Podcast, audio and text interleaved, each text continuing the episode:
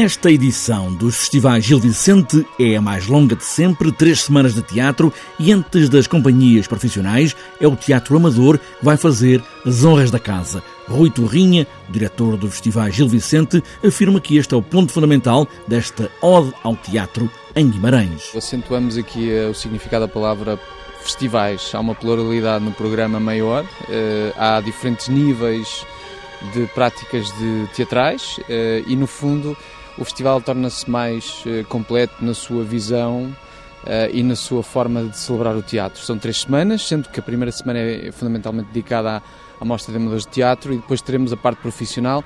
E o terceiro elemento aqui li, que liga é uh, também a relação com, com, o ensino, com a questão da universidade e dos alunos que vão fazer a sua mostra e, portanto, quisemos aqui ligar estes, estas diferentes partes deste largo universo do teatro. O lado contemporâneo do teatro passa por Guimarães e é esse também um dos pontos destes festivais, ressalva Rui Torrinha, com estreias e também a participação na produção de novos espetáculos. Há quatro peças em coprodução, uh, com estreias e no, no fundo é a questão da vitalidade do teatro com novas dramaturgias. Uh, também aqui o Sangue Novo, há aqui uma peça que nós destacamos que é o Parlamento Elefante, que resulta da primeira Bolsa Amélia Rei Colasso, que é uma parceria que temos com o Teatro Nacional Dona Maria II, que já fez a estreia exatamente lá, onde se envolve também agora o Viriato e o, e o Espaço do Tempo.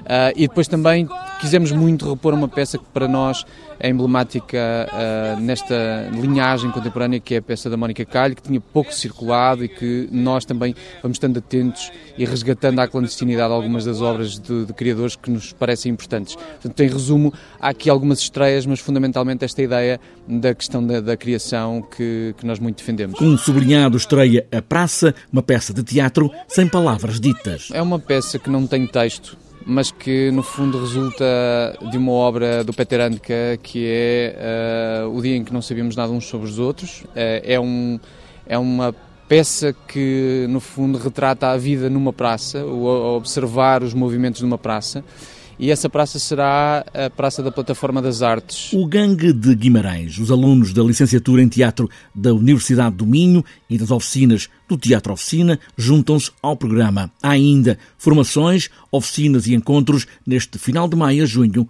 em Guimarães.